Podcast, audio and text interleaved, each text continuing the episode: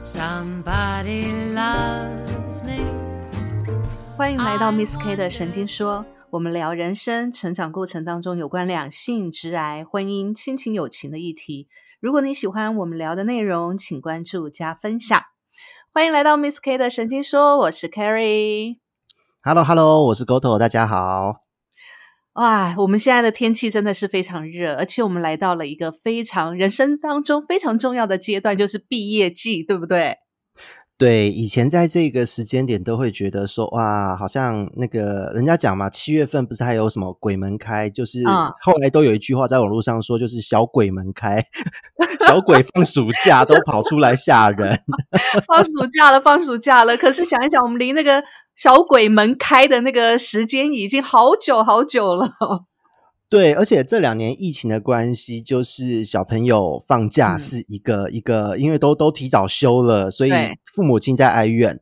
然后呢，对于正在求职、工作或毕业潮的年轻人，也是各种悲剧。就是年轻时候那种小变成屁孩之一的这样的心态已经被淡化掉，都 都变成求职焦虑。对，今年的求职焦虑特别严重、欸，特别特别严重啊！因为这几年疫情的关系，其实很多学校呢，呃，毕业毕业典礼也没有了，然后也没有毕业旅行了，所以其实学生在踏出校门的前一刻，并没有欢乐，因为他们就是关在家里，然后线上上课，然后直接上完课就直接要面对求职了。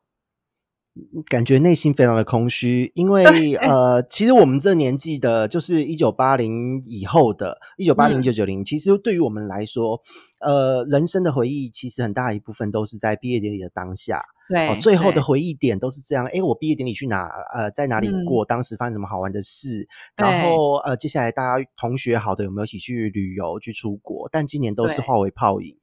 真的，真的，所以，我们这一集要来好好的聊一聊，也帮助我们这些新鲜人呢，即将要踏出社会的一种恐惧跟期望。所以，我们也看了很多，就是在现在社会上有好多人在建议我们的新鲜人到底该怎么求职。可是看来看去，我都觉得这些是属于毒鸡汤，根本就 不是一个真正的有效的教战手册。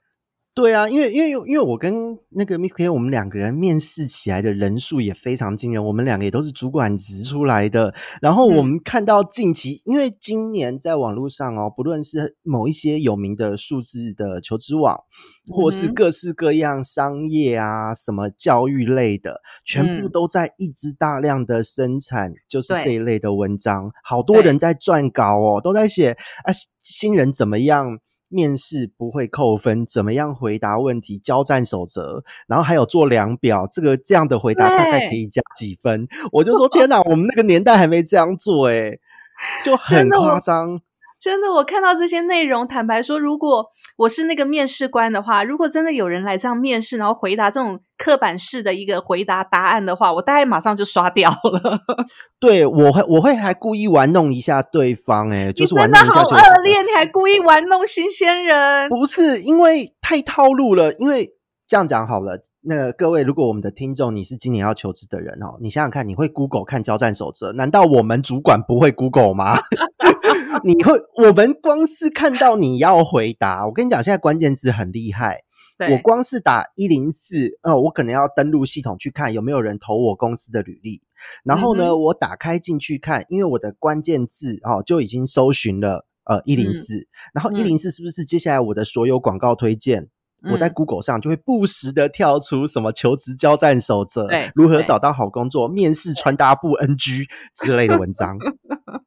所以各位求职者，你会 Google，主管们也会 Google，所以当今天你的回答如果真的就是像那些广告跳出来的这么公式化，那我嗯们一定会翻白眼，在内心翻你好几个白眼，而且一定就是我会像我这种，我就会去反问你。对，真的真的真的是我的话，，我大概白眼翻到后面之后，我就不想理你了。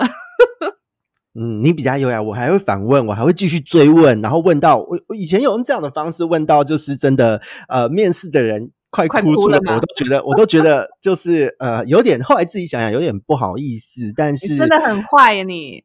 不是因为当时的太套路了，就是我先问这个问题，他给我什么我就觉得哎奇怪，这个是不是在哪里看过的回答？然后明明你的履历还有你现在跟我讲话的特质就不应该会是这样的回答啊、嗯，好，所以我们今天呢，真的好好好的来把这些内容好好的顺一顺，帮助我们嗯的新鲜人呢，可以抓到重点，然后呢，发挥自己的特质，好不好？真的真的，我觉得这件事好重要，也希望大家对，因为我们我我个人其实有很多的的老主管们，然后因为我们这个是一个很暧昧的年纪，K 宇是六嗯年级生，我是七年级生，那还有五年级生，现在可能对现在都是八年级生、九年级生出来社会会遇到的主管群。对，那说真的，就是嗯。大家都会有各自的见解，可是现在就是呃，从我们这一辈被批评草莓族，六年级好像没有什么被批评，对不对？对六年级，我是从六年级生，我觉得没有诶、我觉得六年级生是非常的努力的一群。对，七年级生就被批草莓族，然后当我们现在七年级生，可能有一些是企业的接班人，可能有一些是出来变成中高阶主管，那有一些嗯就是出来当老板，各式各样的。所以嗯现在所有的求职人遇到都是我们这一群，那可是，所以，所以，所以，嗯，提到这里，我就不免想要问一问 GoTo，你第一次踏出校门求职的嗯经验是什么？我第一次踏出校门，其实那时候是我在那个念博班休学的时候。那个时候，因为原本都是自己跑去问，哎、有没有第那个你这边可不可以让我上班？因为以前半工去哪里问半读嘛，以前有在那个呃鱼市场啊，有的没有的地方，各式各样的店面，啊只要因为那时候学生时代，只要有个地方能够做班次是可以调整的都好。可是嗯真的正式丢履历，真嗯的去进入业界，就是有一个自己的职涯规划去执行的时候，是在呃休学的期间。那个时候因为已经决定以后要推广我喜欢的东西，所以我要先做行销企划。嗯然后那时候我就丢，我就丢了好几间公关公司啊，然后整合行销公司啊，管理顾问公司这样子丢。然后那时候、呃很好玩，因为那个时间点，呃那时候某数字网已经很有名，我是用数字网丢的。啊，对，然后那时候丢 too，对啊哦哦对我们大家差不多有重叠到对。那那时候我丢出去很好笑哦，就是等了快半年才有回复。嗯 我过年期间丢，然后、呃，在六七月的时候才有答嗯复，然后就决哦定七八月面试，然后九月嗯份就录取到职。哇，那很快啊，没有诶、中间等了半年。半 年其实我觉得对于现在来讲还好诶，可是，在当时你觉得它很久吗？嗯，当时现在可能因为疫情等等等的状态，然后企业嗯又有一些结构上的改变，所以半年嗯算正常。但在我们那个年代，那个时候光是你求职履历丢三个月出去没有回音，都会基基本上都不抱希望的。所以你那时候第一份工作就是第一份正式丢履历，在数字网上面求职的履历，你大概投了几家公司才中？我运气算好哦，我大概丢了五家吧。哦，丢了五家，都同性质的工作吗？嗯，对，就是行销类的。啊哈，好，那我要问问你第一次去面试的感觉。第一次去面试，其实因为我的个人呢，就是嗯，蛮做自己的，所以我的面试很自在。如何自在法？我觉得这个很重要哦。对，因为我觉得呃，我的我的过去的工作经验还有求学经验蛮特别的，因为本来就是半嗯工半读，所以不是算单纯的社会新鲜人。嗯所以当我进去一个这个面试的环境的时候，看到三四个主管排排坐在这边，然后大家都西装笔挺，我也穿正装进去，然后我坐下来的时候，我是不紧张的。嗯嗯嗯，对，因为嗯很像是我们在做一些专题报告或什么的时候，啊，就是因为你会是这样在学校已经。练过很多次这种专题报告，面对所有的教授，跟对，你念的学校真的是属于那种那种呃会即席抗议跟提出质问的那种学校，对不对？那个时候已经在台大了嘛，那这个是很稀松平常的事情。对那所以当习惯这进种被质疑的态度了。对，因为大家就是互相质疑来质疑去，可是我们又没有交恶，所以当他们看到我的时候，他们就问了一连串的问题，从自荐，然后问我的住处，因为当时的工作在桃园，我嗯住在台北，嗯问我呃交通的方面或是住宿的方面能不能解决，公司这一方面，呃，他们可以就是如果我我我确定录取，可以给我什么样的协助之类，他们自己讲嘛。然后我这边自介讲我的专长，然后讲我的专案经历，因为嗯其实那时候我不是商业类的人，所以当嗯我出来面试工作的时候。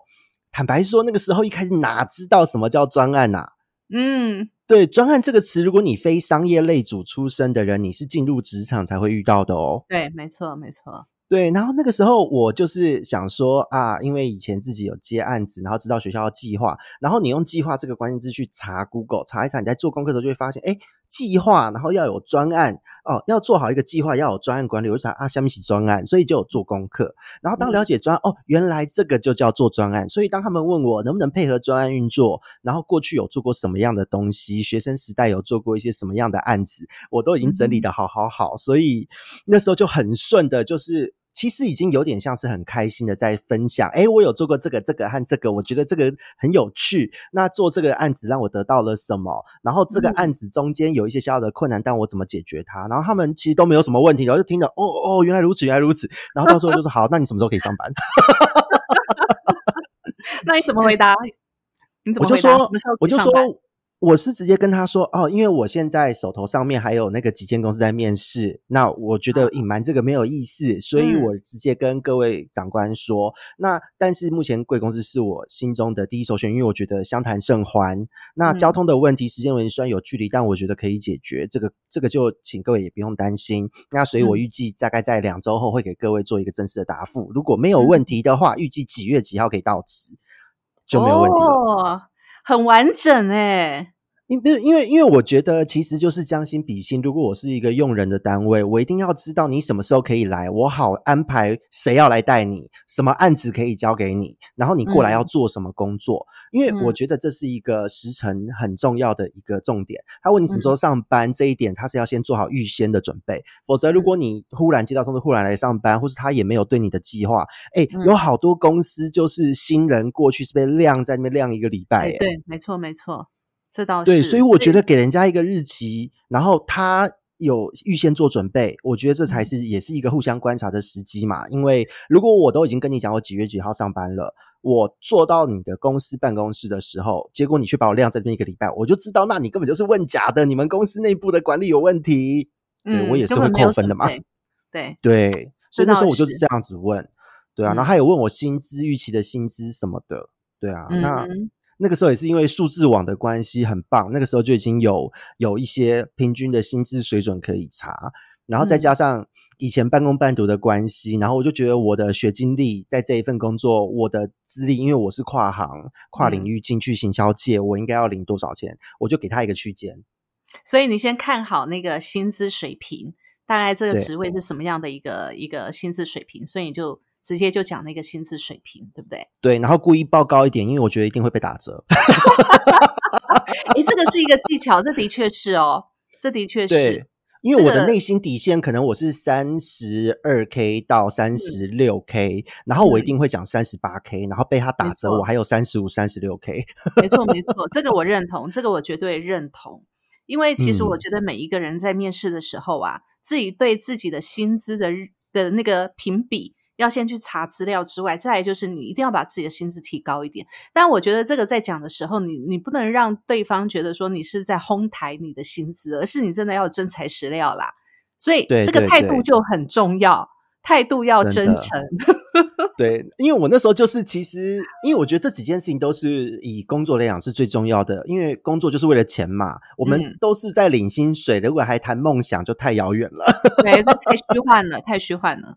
对对对，而且我说真的哦，就是现在的听众们，你们一定要特别注意到，这种梦话，要你有梦想、有远见这种话，哈，只有不经世事的少爷和五年级生的主管、老主管爱听，六七年级的主管是不跟你来这招的哦。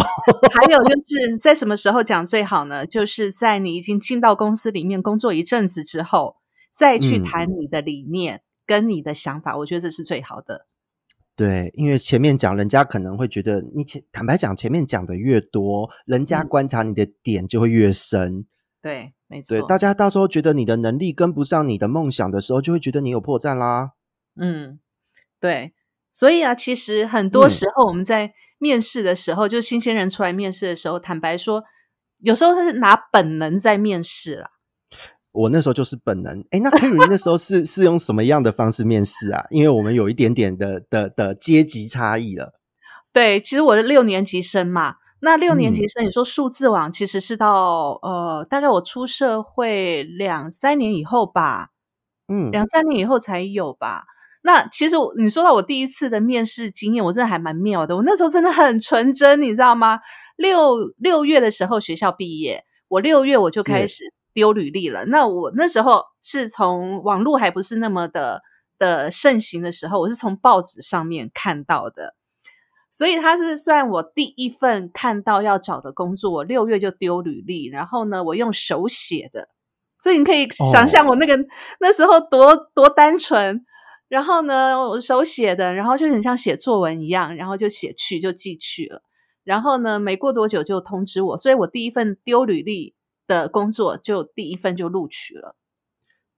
那还蛮厉害的，因为以前有很多像我我的那个前辈们的一些年代，嗯真的就是现在的年轻人无法想象，但我们要在文具店去买一嗯叠履历表、知识履历表，然后原子笔一张一张写完之后折好去寄信封或是一间一间去投这样子。对、哦对，好我那时候还。不是用制式的，我那时候还不是用制式的履历表，我嗯是用稿纸。你看我那时候多单纯。自己写稿有，我那个时候一开始也有写过，以前在半工半读的时候也有写过，有经历嗯到。而且很妙的是哦，我第一次去面试，因为那时候还没有毕业嘛，就毕业前夕。然后我去第一次去面试的时候，还是我妈跟着我去的。哦，没有进去吧？应该是妈妈陪你，然后在外面等你吧。现在好像有蛮多这种妈妈陪进去，然后就是上新闻。很妙，因为那时候真的很妙。但是后来会录取的原因呢？呃，后来我有我们主管有跟我讲啦，就是第一个他觉得呃我很我很单纯，然后第二个呢、觉得我很乖，然后第三个呢，其实因为我从小学的是美术嘛。但是我嗯。应征的是那个某个某个双 B 的汽车的那个那个在台湾代理商的那个展示助理，嗯，然后那个展那个这个职位呢，这个职位最主要他要三十岁以上，然后哦。要有社会经验，大概两年左右到到五年左右的社会经验。因为双 B 的车子，他来他来的客户其实都比较顶级的客户，所以你的接待接人那个待人接物的这些这些你要懂。然后你要有一些社会经验，要能够跟他们攀谈、聊天等等。但是我那时候真的是连毕业都还没有毕业，然后呢，我只是在呃求学的时候，我真的做过很多打工的工作。我工作几乎都是在超商做第一线的，比如说试吃或者销售人员。哦，那跟客人接洽的经验其实是有的啊。对，是有的，是有的。但是他那时候的限制，其实是基本上他的那个职位的资格，基本上我是不够格的，因为我年纪还不到嘛，他要三十嗯岁，然后我的工作经验又不够，社会的工作经验又不够，所以基本上我是我是不够格的。但我那时候只有一个想法，就是说，嗯、我觉得这个工作我做得来，因为在我过去的打工的经验里面，几乎这些事情我都碰过。然后再来就是我去了解一下他们的展示间到底要做什么工作，我就上我就去问了很多。功课也做得很齐全呢，其实都真的是为这一份面试都准备好了。对对对，所以其实我觉得在这边我也想要跟新鲜人讲哦，就是你踏出社会，其实有很多的工作他都会把他的条件提的比较高一点。像我们嗯自己在找人也会这样，我们大家都希望找到一个很专业的，然后一来马上就可以上任的，然后我们不用花太多心思去 training 他的人嘛。我们都希对，望这是样啊。这是对，这个是所有主管心里面的梦，但我们都知道，现实上这是有空灵的代际。对，那的确是不可能的。那所以，其实当时我们在面对这样的一个条件比较高的门槛的职位的时候，我觉得我当时真的出生之犊不畏虎的感觉就是这样子。不管三七二十一，我觉得我想要这个职位，我就我就丢了，所以嗯，我没有再看他看他到底我不符符不符合这个这件事情。那当然，我完全觉得自己 OK 了，就去了。对，但是中间当然也有一些小小心思啦，就是说，当然第一个我过去打工的经验符合他们的门市接待，待人嗯接物，这个我觉得 OK。然后第二个就是，呃，刚好我也觉得我去面试的时候遇到的那个主管，他是呃比较重视人格特质的人。啊，这个部分很吃运气耶，因为很多是中第一眼感觉。以我的经验，对，没对错。那当然，到真的特重视特质的好难得哦，羡慕。对，所以其实后来这个主管在跟我讲说，因为我是年纪最小，而且跟他们差距蛮大的。那当时嗯他在跟我讲说，为什么会面试录取我的原因，就是他觉得我的人格特质是符合他们想要的。因为在在双 B 的的这个客户群里面啊，你知道很多的业务还有他们的他们的员工，坦白讲都已经很商业化了。嗯，高度商业化。对，都非常商业化，而且非常的会口条都非常的好。那今天如果来了一个比较有学生气息的，我觉得他感觉可能是一股清流的感觉吧。我觉得，有可能，对，所以我当时的运气还蛮好。但是我觉得最主要是我愿意勇敢的去丢出那一份履历。嗯，我觉得能跨出这一步就很不简单呢。因为我其实之前在数字网我自己丢履历的时候，有嗯时候看到我都觉得，嗯，好像差了那么一点点，直觉觉得嗯不太对，我就不会丢。对，但是我觉得任何机会都是你愿意踏出去，打破那个疆界。那至于嗯对方面试官愿不愿意采取你这份履历，我觉得当然有时候是看运气，那有时候也是面试官自己的主观意识会比较重一点。但是不管怎么样，就有可能像我第一份工作一样啊，你遇到一嗯个愿意看你的主管，那你就可以被有那个机会被看见。我觉得这个都是一个机会。对，好像多试一试，多丢还是比较好的。对，但重点就是说，你在丢这个工作之前，你当然要先知道这一份工作跟你的特质符不符合。嗯，这个要靠做功课啦，要去了解你要丢的产业、你要丢的职位，还有你要你想丢的这间公司，它都是做什么样的客户，然后它的品牌是怎么样，跟你自己的个人适不适合？对，所以老对。样子要了解自己嘛，先了解一下自己是什么样子，很重要，会大大的增加成功率。没错，没错。所以我觉得这在新鲜人哦，就是透过我们第一份工作，其实也建立了未来我们求职的模式。诶，你有没有发现，第一份工作会决定你未来在职场上面的行事作风？有，而且第一份工作接触到的人事物，不论是好是坏，其实都会跟着我们在走，因为这就是一种所谓的社会大学嘛。没错，工作就是一种学习，那这个学习是如影随形，随时都在我们身边。没错，没错。所以其实就像我第一份工作啊，我不管他的资格如何，我审视过后，我觉得哎，我应该可以掌握这个工作，我就丢了。所以未来在我接下来这几年的这么多年的职涯里面啊，我很多嗯工作都是没有在看经历的，我没有去管那个工作我可不可以做，我觉得那个资格我够不够，我只觉得我可以做，我就丢了。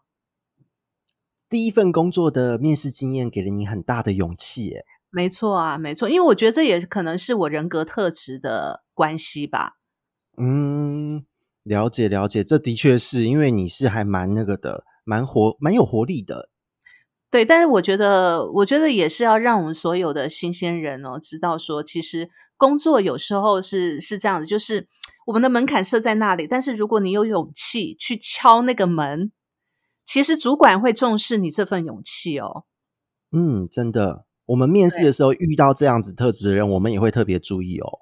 对，尤其在行销或者像我的业务，或者是呃你要对外接待的这个部分，其实都是需要勇气的。如果你连这个勇气你都不敢去去敲破、去打破的话，那可能就会比较嗯，对，因为没有勇没有勇气，行销人没有勇气，我怎么能期待你的创意？对不对？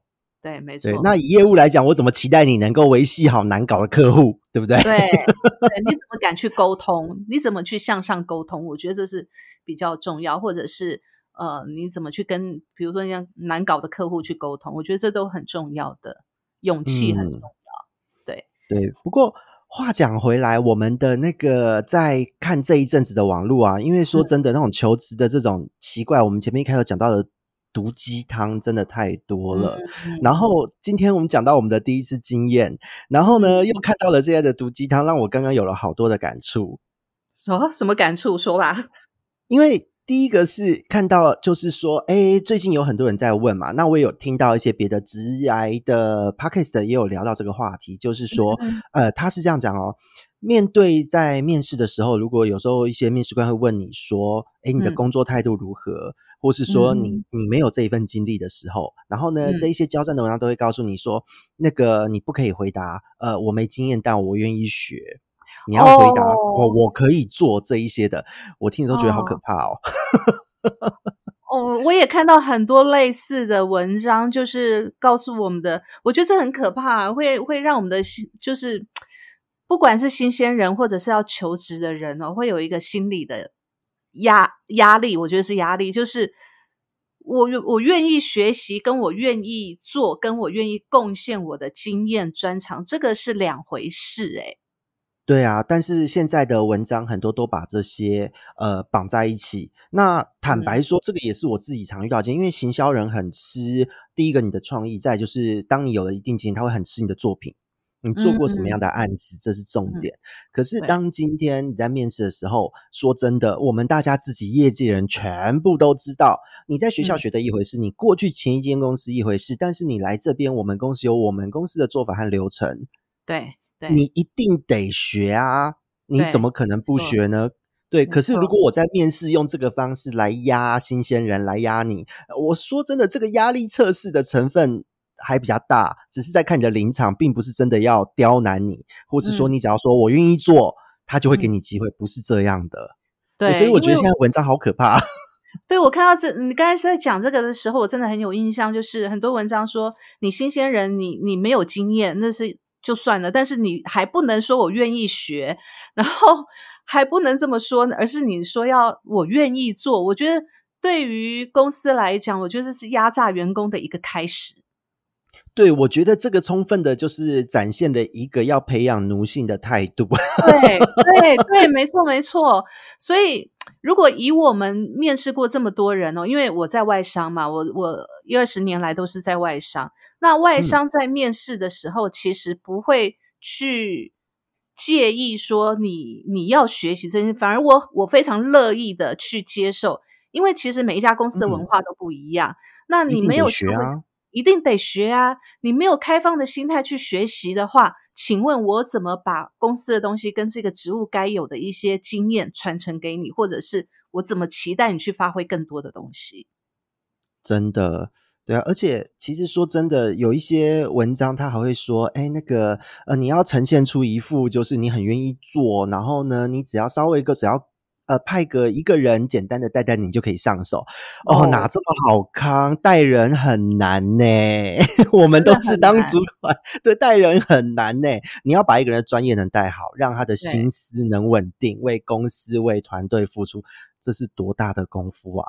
对，其实我们很怕遇到的一种新人，就是一来你学校才刚毕业，你可能也没有什么特别的呃工作经验，你有的可能就是你打工的经验，就像我当时第一份工作一样。那我们很怕的就是你把在学校的社团经验跟在你学校打工的经验讲的好像是你所有的专业经验，你来之后都不用学习，你马上可以上手。如果我们最怕遇到这样的新人，如果遇到这样的新人，其实我们会打非常大的一个问号。对，因为毕竟是在一个呃有保护伞的地方做的案子，事成事败有没有检核追踪都不知道。但是在商务的世界。就是一翻两瞪眼呐！对对对，因为在学校所有的打工，其实说真的，那那个心态就是，就像你讲的是保护伞，你做的好，你做的不好，其实你都有退路。可是如果你是在真的工作职场上面，你商业的数字，比如说像业务部门好了，或者是公司的业绩好了，你的 idea 好不好，你的专案执行能力好不好，这个都是要取决于一个公司文化。第二个市场定位，然后第三个公司的资源问题，还有团队的运作合作的问题，不是你一个人就可以搞定的。所以，如果你是抱着一个满杯的心态来面试的话，那真的是会扣分。对我反而自己会比较喜欢遇到来面试的，在讲完他的经历，讲的刚刚好，不用碰风，有什么就讲什么。讲完后，他如果面对新的工作态度是他会有兴趣，而且他也知道这是他必须要经历的学习过程，他呈现这样子的一个态度，我反而会觉得这是很 OK 的，因为对讲好听话没有用啊。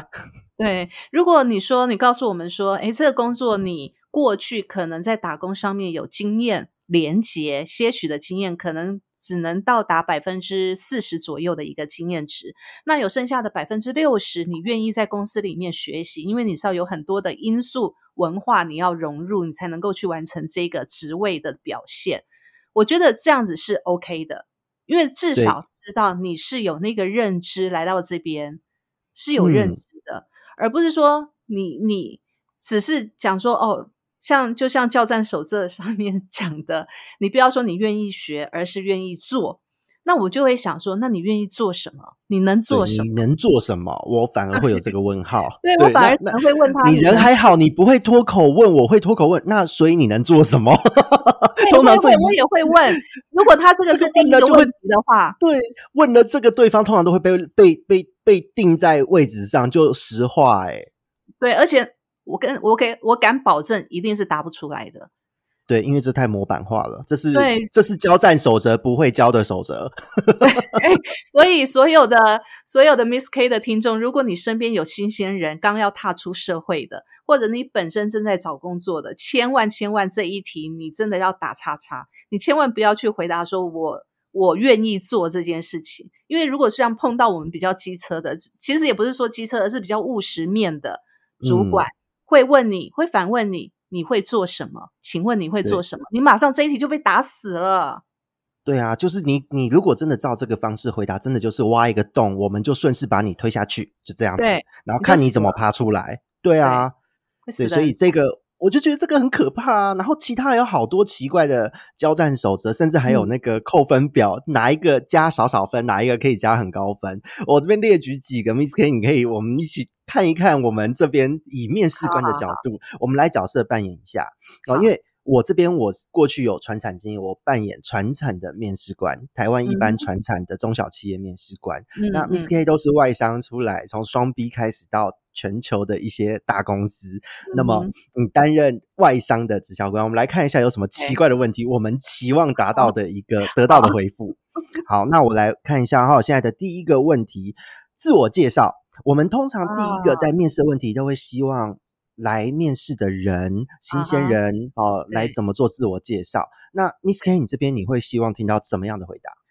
呃，其实，在以我所待的外商公司来讲，你知道，其实能够在外商待下来的，第一个是灵活性，第二个就是呃，他愿意去展现，他不怕表现，嗯，然后再来就是说，呃，第三个就是你的。你的呃，整个的外表上面，就你的服装打扮上面，你要能够得体。我觉得这是三这三个比较注重的部分。如果我在面试的话，那呃，基本上如果面对这个自我介绍的这一题，我反而会希望哦，就是第一个，你你不要去讲到你家里有多少人，因为坦白讲，这个是隐私问题。对，这个对于工作一点都不重要，不重要。你排行老几都不重要，你爸爸妈妈在做什么都不重要。重要的是你自己个人的特质是什么？你是活泼的也好，所以会问星座血型吗？会，我会，我会。哎哎哎，这个不错，这不错。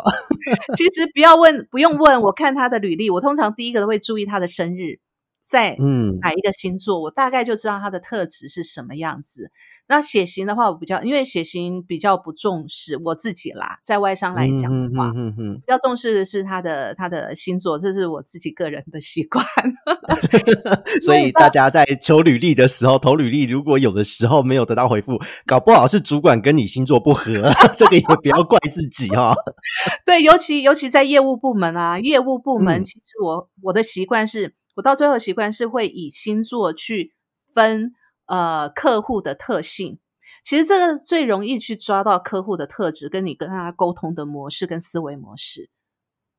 我能理解耶，因为我在行销遇到专案、遇到客户，我觉得用星座来分，或是用另外一个一些其他的方式，就是九大人格特质嘛，他是什么类人，然后九个分类去谈谈谈，这个也是会有有一个依据在。所以有时候这种这种进修课程，或是这一些人格特质课程，我觉得是业务行销、商业人士都可以去听一听，蛮有趣的。对，然后呢，在自我介绍这一块，除了呃，你表现，其实你你表现你的特质，你的活泼，或者是你很稳重，或者是你很安静，其实都无所谓，都无所谓。重点是你的特质要表现出来。嗯，了解了。那我觉得这一点，其实在外商，好像这一点我们还蛮像的。嗯嗯嗯，因为我觉得在传产应该也是这样吧。你总不能希望说你面试进来的人是一个。好像行为乖张，或者是 个性怪怪的那种感觉吧。对，因为其实呢，在传产的面试这一点呢，就是也必须要我们今天我们频道本来就一直不是一个会讲好听话的频道，也必须要让各位听众了解真实的状况。那以传产来说，很遗憾，在台湾传产你要保持的踩地雷的心理准备，呃，会不会踩到完全是运气成分哦？因为哦，传。对，因为船产它其实有很大一部分，台湾绝大部分的企业都是中小企业，都是船产。那以我们现在这一个年纪的人，七年级就开始当主管，甚至是很多是第二代接班人哦。五年级的人打下了基础，创立了公司。对，六年级、七年级传承，到现在四年级、五年级的人都差不多往后退了。那退居幕后之后，实际上在我们这一个阶段的人是准备要衔接。可是呢，那一个年纪的创办的前辈们、长辈们、爸爸妈妈。他们还在垂帘听政，因为还没完全放手，还没全推下去。哦，对，传产是这样子，哎，对，所以等于就是说，你进去你要面对的是我们这一辈被夹在中间，三明治夹在中间的主管。我们这一辈人其实很清楚知道公司的问题，很清楚的知道现在产业的趋势，可能对于工具的使用、新时代的的脉络细节，没有抓得像现在的新鲜人这么好。嗯，那可是我们知道我们要往哪个方向走，我们能给出方向，但是在这个方向中，就是我们要还要同时面对上一辈的呃守旧，你还要进行革命，所以其实就是我们这一辈的主管会在这一方面比较刁钻，而且有很多时候，嗯，有很多时候虽然爸爸妈妈那一辈退到幕后垂帘听政，但是还有叔叔伯伯那一辈还留在公司，对，这个很可怕，就是。大家在投传产的时候，台湾自己的公司的时候，请你一定要有心理准备。我会建议大家还是往，就是你在做功课的时候去查，就是他过去历史、他的客户、他做的如何等等等。然后呢，面试的时候你要就是比较直接一点。哦，在自我介绍后，哦，他他当他要问你一些什么问题的时候，你要能够勇敢的去问现在公司整体的发展状况，因为你要判断跟你面试的这个人他了不了解公司的状况，因为他可能是未来的老板，他不只是主管，可能是未来的老板。对，那在面试的时候，传产的人看自我介绍的特质，这边就很好玩了。他们其实，在看自我介绍的特质之前，他们呢更重视演员啊，就是我第一眼看到你的感觉，对不对？对，实际上履历有的时候甚至不是自己看的，因为船产在转型阶段哦，我们这一辈的人，这个年纪的人在接班的时候转型阶段，不见得有时间哦，因为杂物太多了。有的时候是这样，你要转型的过渡期哦，这几年大概都是会是这样的阶段哦。哦，我们没有很多的时间去看这些履历什么的，所以我可能对于前面对于面试者的了解还没那么深。那当我们今天碰到面的时候，我其实重视的是第一个演员。嗯，所以我会希望说，今天你来应征我们公司，你要有先有一个什么样子？就比方说你是行销人，你来面试行销职务，你要有行销人的样子。然后呢，你是面试业务人，你要有业务的样子。我会先重视这个气场。那你不见得要打扮的很时髦，不见得要打扮的非常的中规中矩，但是你的谈吐，从你的仪态到坐下来，你的所有的呈现是要符合呃。我们这间公司，我们这个业界的文化气息啊，对，这个很重要，这个很重要。对，第一步先看演员呐，真的很重要，很重要。这个感觉真的非常重要。但是在外商哦，第一步通常是人事主管先面试。船产大部分没有人事主管，都是财务兼人事，或老板兼老板兼人事。在外商几乎都是人事主管先面试。那人事主管，外商的人事主管，其实他们是背负着非常重大的一个责任，因为人资在外商是很重要的一个部门。嗯非常重要的一个部门，所以呢，人资通常都比较中规中矩，都比较嗯。中规中矩。所以，如果你是要投外商的话，第一个当然你的履历要写的比较完整一点，然后嗯。第二个就是你来面试的你的仪容打扮，就可能你要先 Google，先先知道这家公司的文化，它是属于活泼的还是比较。比较嗯。保守的，因为很多外商就不像船厂，老板是在出资者在台湾，很多的外商呢，它都是属于呃老板总公司在国外的，嗯。对不对？那你台湾分公司的人资呢，就会比较比较按照规矩来，因为他毕竟不是老哦板，他就会比较按照规矩来。所以呃，这一点呢，就可能在第一关面试的时候就要比较注意一点，就要比较中哦规中矩一点。那当然，其实人资在看履历的时候，他觉得哎，诶这个履历可以的时候，他第一关先过了，他才会再给呃那个那个职缺单位的主管看这个履历，嗯对不对？好，所以其实这个过程就会可能会透过两三关才会通知到你这个人来面试。那第一关就是人事，那过了之后才会变，才会第二关才会是那个单位主管。哦，了解啊。那因对为在船产通常都会组织比较扁平，因为就是中小企业。那所嗯以人资为什么在台湾的船产没有那么的被重视，也是这样，嗯嗯，有点嗯可惜。可是实际上就是真的很重，更重视的就是这个演员了，因为他没有办法像外商这样来的人都被人资筛过，那所以到了主管端的时候，都是已经被筛过的结果。哎，可对对，没是台湾就是什么都要看，所以第一印象是绝对值。嗯哦，这个真的过了之很拼命嘞。对对，就其实很拼运气，所以我都会跟新鲜人说，因为呃，如果你今天丢了很多履历，面试没有结果，那其实嗯不见得是你的背景不好或什么不好，而是你要思嗯考是、你有没有呈现出你要面试这份工作的气场。啊，对，这是这是，对你先做做功课，先了解这个这个行业的人。比方说，我要去应征贵哥贵姐好了。哦嗯，那应征贵哥贵姐，我要的就是专业哦，然后白净，或是说你整个服装仪容打扮要很正式、得体、干净的形象。嗯那你就要先做好这样子的个人特质再去面试，不是一套随便的西装穿上去就好。你可能细节要打理好，因为这是关系到品牌。那如果你今天到了面试的现场，OK，自介你才能够在这个地方，你气场这一关先过，才能在自介呈现出你要呈现的内容。那你你里面呈现内容，当然也不用讲家族，就跟 Miss K 外商的面试内容是一样的，一定就是嗯呈现你的。呃，个人的经历中，跟你现在面试的这个职缺，或是你面试的产业有可以连接、可以有关联的一些地方，呈现这个，嗯大家就会觉得哦，你已经进入状况了，接下来就会好谈了。嗯 OK，让大家觉得进入状况是很重要的。所以总结我们在自我介绍这一端，这是面试的第一嗯关。那你分成传产跟外商其实是不同的切入点，对不对对？真的完全传统的话，第一个就是演员，你、你嗯。要让你的主主面试官看得顺眼，然后你要符合他的他所想要的形象，对不对这个很重要，而且不是打扮而已，是整个气场要让人家觉得你准备好来面试了。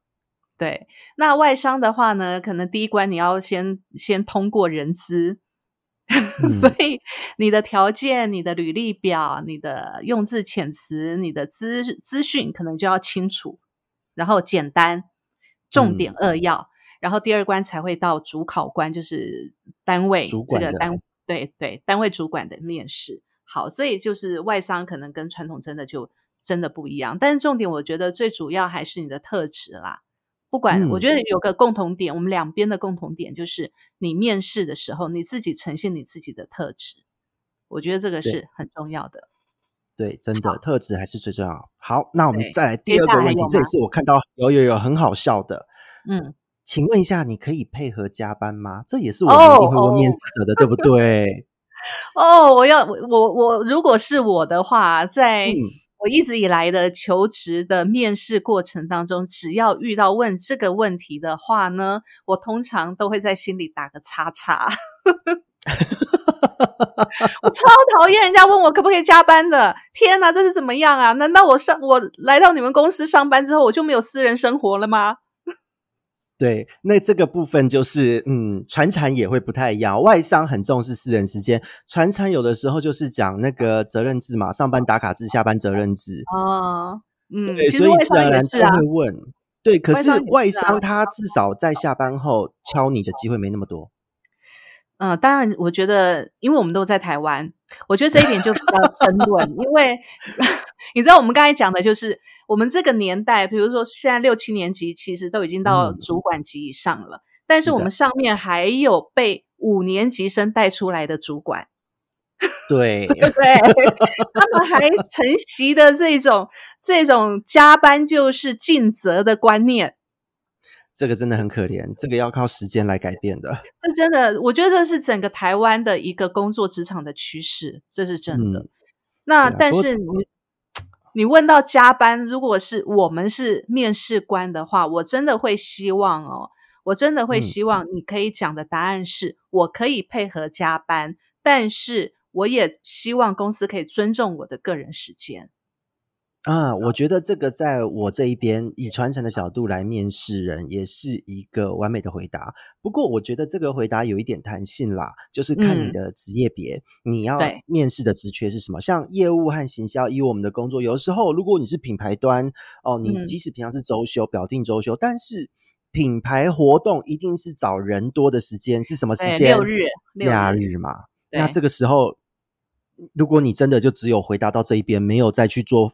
附注的说明，那真的我们会很担心。那你会不会找你出来六日支援活动？你会压力很大。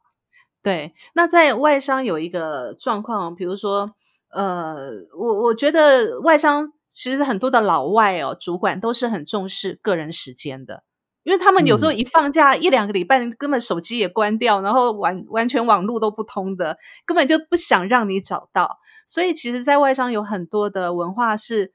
我们希望你能够上班的时候就是好好的上班，你的效率可以做满。那下班的时候你就好好的去放松，因为我们也不希望下班你一直抠说：“哎，老主管，我等一下要干嘛？”或者或者什么事情回报？因为我觉得这就表示你在上班的时候你的效率不够好。对。这个完全一样，所以这一点我觉得是我们船产和外商是都还蛮有共识的一点。做什么的时候，就是当下就是把它做好就对了。然后我们也比较怕的一个就是，你在这个地方你就死命的问有没有加班费。嗯嗯嗯嗯。因为我们现在在谈这，还没谈到薪资的范畴哦，薪资是很后面的问问题哦。对对对，可是如果以外商来讲的话，通常会如果会问，你可以配合加班，一般就是像你行销部门或活动部门，或者是像我们业务部门，业务我们对对，在在假日或者是晚上的时间，我们可能有一些额外的活动的话，通常我们在问这个的时候，我们都会告诉你们，就是嗯，你配合加班，我们一定有加班费，加班费是怎么算？一定都会先讲，有这个我后来进入外商，觉得好幸福哦，好有感哦，光面试都觉得被尊重。那很可惜，船产在这个时候是不会跟你讲的。哦天哪！对，船产在这一块切的很明哦。你加班的时候，我们在谈论这个话题的时候，现在只在讨论工作内容，你能否配合？其实薪资是后面才一并讨论。船产在问这个问题的时候，事实上是在问说你可不可以卖给公司？我的感觉是这样子，哎。对，所以我说，就是我们的这个频道就是在讲真话，没错，真的。你在面试的时候遇到这一个问题的时候，真的你不要第一时间回答他有没有加班费，因为这句话，当然以面试者的礼貌来说，我们希望是我们来讲就好。我们面试官我会告诉你，而不要你直接强行跟我们问，因为双方都还在认识彼此的阶段。你只要在这个地方呈现说。你不是一个那么难搞、那么难配合公司的人，这样子的态度和回答就好。比方说，哦，如果有必要的活动需要要加班，或是说平常的工作可能有一些些的拖延，那是绝对可以弹性配合。嗯，这样子就好了，剩下不用多说。就就就 OK，大家看到哦，你是一个有弹性的人，那就对对。我觉得最主要是弹性啦，因为难免嘛，不管外商或者是传产，他难免一定都会遇到要加班的状况。一定会啦，一定会，这免不了的。所以，如果你是有职场上的这种时间的弹性的话，其实对主管来讲是一个非常大的加分。嗯，因为大家在在调配就是人力啊，或者是说大家在，如果你是排班做排班的这个配置也会比较弹性。那如果是周休的工作，大家也知道谁可能比较在这一些时间点，或是说整个团队的运作上面、时间上面、资源活动上面都会比较好去支配。对，这一点是比较重要的。对，那还有一个问题，好好你说。对，因为就是在很多人呢，在面对加班这个问题的时候，除了加班费这一个部分之外，我觉得就是这也是要吐槽一下啦。网络的交战守则有讲到，就是说你一定要回答“我使命必达，我一定配合公司 ”。网络交战守则说这样是加分呢。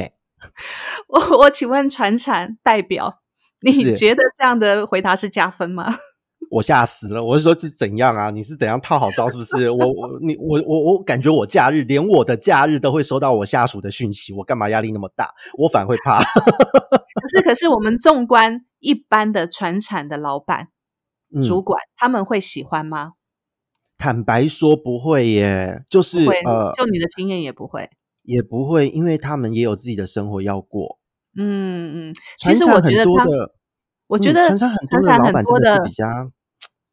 随性，嗯，对，太随性了，嗯，对，然后主管就会比较压力比较大，因为他随时可能就要配合配合老板的时间，对，对吗？对对对，没错。所以在这样的状况之下，如果你在这个地方显示说，呃，表现太多、过度积极的态度，也是有点让人害怕的。对，因为可能。可能你的主管实在是很想休息了，但是他又碍于你这么配合公司、配合老板，他也得出来加班，那多痛苦啊！对对，因为特别是你要注意哦，传产你要你面试你的人，你一定会知道他们的职级是大概是什么样子。你可以知道，在大家坐坐坐在一排的时候，谁是中阶，谁是高阶，谁是你的直属主管，其实大概可以知道的哦。那这个部分当然是有一点，你面试人员坐下来的时候，你要有一点点的观察力。那你发现，如果说今天跟你讲这个问题的人是你的中阶主管，旁边又有高阶主管，那你这个时候不要过度积极，大家都会吓到。对你中庸就好，中庸。就好，对，麻烦中庸，所有的表现都是中庸就好，只要连接你的个人特色就好，不要太过头。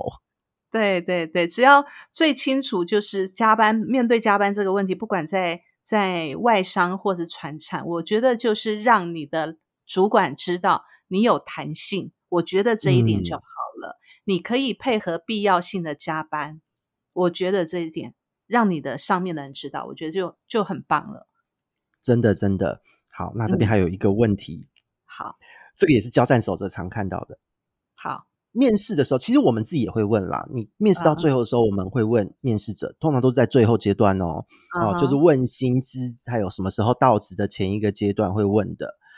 面试到了这个阶段，你还有什么问题想问吗？对，这我们都会 问，这个很是临场，对不对？对，这个的确是哦，因为这个要。其实我们会问这个问题，最主要是，呃，想要了解来面试的人他对这个工作的的兴趣度有多高。嗯，或是在前面，因为有时候会故意埋一些压力测试的问题，对，看有没有被吓到，看他的胆识够不够。对，还有就是他多想要这份工作，因为有的来面试的，他你问到这个问题，他会告诉你没有。没有问题了，那其实我心里就会想说，哦，真的没有问题了吗？你对这份工作，第一个就是可能我们之前讲的很仔细了，那当然另当别论。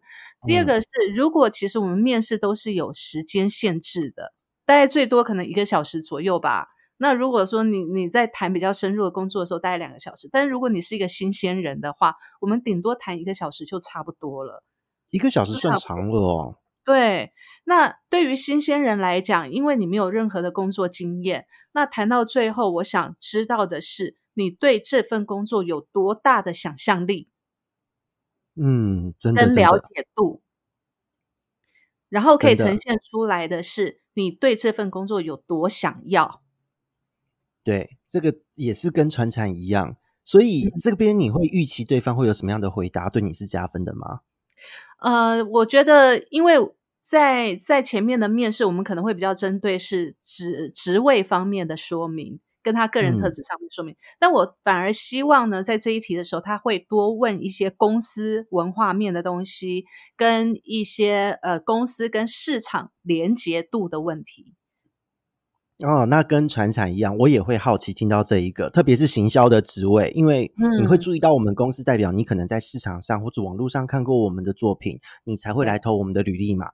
那既然这样子，那你如果能够提出一些公司下一步你的想象，或是说我们过去做的案子，哎，是怎么样的发展？或未来有没有什么什么类似的这一些案子可以做，我都会觉得哦，你是真的喜欢、有兴趣才想要来参与这件事，才想要来的。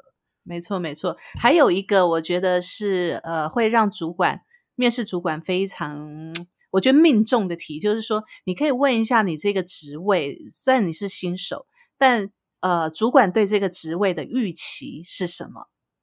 期待是什么？这样你才知道说你接下来可以怎么准备。我觉得如果新人可以问这一题的话，我觉得是加分。对，因为这一题其实船产一般不会问这一题哦，因为船产其实大概第一个演员还有我在开这个开这个职缺的时候，我都已经预设好了，所以船产一般不会问，因为我都已经知道我要你做什么了，你只是有没有吻合我的期待。嗯面试的目的在这边，可是外商，我觉得真的这一个题，在讲出这个问题的时候，是会很会让面试官加分的。对对，因为我觉得大部分的外商啦，除非那种很传统的那种百年企业那种，那大部分的外商，如果说你你是以全球性的外商来讲哦，其实呃，我们会比较重视你未来的发展，未来的发展。对，会比较重视你未来的发展，然后还有你的可塑性。嗯，忽然觉得传产吐血，因为传产通常，嗯，很多时候为什么我说前面讲很像在踩地雷？因为很多时候是在找一个劳工，真的就是劳工，他很少听到，很少在问未来发展。我们这一辈的主管可能还会问，但我以前面试的时候，五年级、六年级的主管是没有在理我的。甚至他听到你有未来过这一题吗？从来没有。他们一听他有人问，但是凡是我回答，我在这边我希望得到什么，他都不会让我录取，因为他们担心你做不久。嗯，他担心你做不久，他要的是用呃用用用一样的时间培养了你，你在那边做的长长久久。然后，可是通常这样子的企业，就是你通常进去都是会做很多很杂的事情，对你很难去做完整的规划。所以我觉得就很像是在找一个劳工，真的就是找劳工，而不是在培养一个人。哦，好好，那我觉得外商比较像是在找一个 partner 工作的 partner。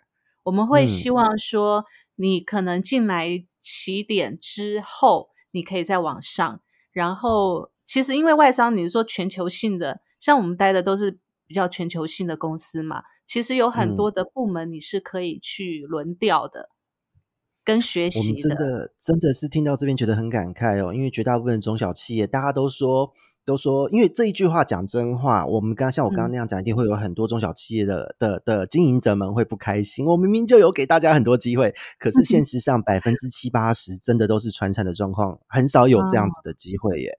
嗯，会真的这样做的公司算少数。那新鲜人们也要打破这个粉红泡泡。对，如果要这样子，真的能够做完整的职涯规划，在一个企业待，能学到很多东西，那我觉得外商公司会是很好的一个方向。对，没错。传产真的现在很难。嗯，因为其实我我没有待过船产，所以呃，这个我就比较不知道船产现在的限制在哪里。但是如果说你有意要往外商的话，外商会是一个呃，对于现在年轻人创意来讲，或者是未来的生涯规划的的这样子的一个晋升来讲，我觉得会是一个比较好的。就我自己待外商二十几年来讲，嗯，因为我也觉得，实际上我以前在船厂，我是怎么样去学到我要的所有技能，我是用跳槽的方式，被挖角的方式。哦哦，了解。因为因为如果我在一间公司，因为我面对的主管那时候是比较传统的四五年级生，四年级要退休了，五年级是那时候的大位。那那时候的观念都会觉得说，熟能生巧，所以你要在一个位置一直做，一直做，一直做。你做个熬个三五年，我再给你嗯做点什么。可是实际上，我们自己都很知道，就连在学校好了，你说多专业的技能，就一个学期、半年的时间给你学也够了吧？嗯一个礼拜也才上一堂啊。那但是为什么这个东西就学够了？因为这一门专业就技术面就这个样子，剩下是在实战中累积。可是如果我在一个位置，那时候我就在思考啊，我在一个位置，我一直做同样的事情，做同样的客户，然后呢，呃，中间也很难接触到别的业务，那我觉得我自己我会受不了。嗯嗯，没错。那后来也证实我的策略正确，因为在接受了不同的挖角之后，我很短的时间累积到了我要的技能，然后呢，嗯我再用这一些，再用再慢慢的找一间 OK 的公司，把我的所有技能在这边累积。哦，就熟能生巧，在这个地方应用。那当应用好，有了作品，去了外商公司。那因为外商公司虽然说组织大，那它它它可以互相去跳，可是诶，外商公司也很缺乏一个这种诶单一领域的资历完整的人。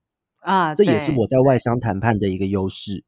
对，没错，没错。其实我觉得，呃，如果你自嗯己本身的、本身的特质，比如说像我在上一集有谈到，我自己会在公司内部斜杠。如果你嗯本身的特质是可以这样斜杠，而且你是具有直癌的探索的好奇心的这种特质的话，那在外商是 OK 的。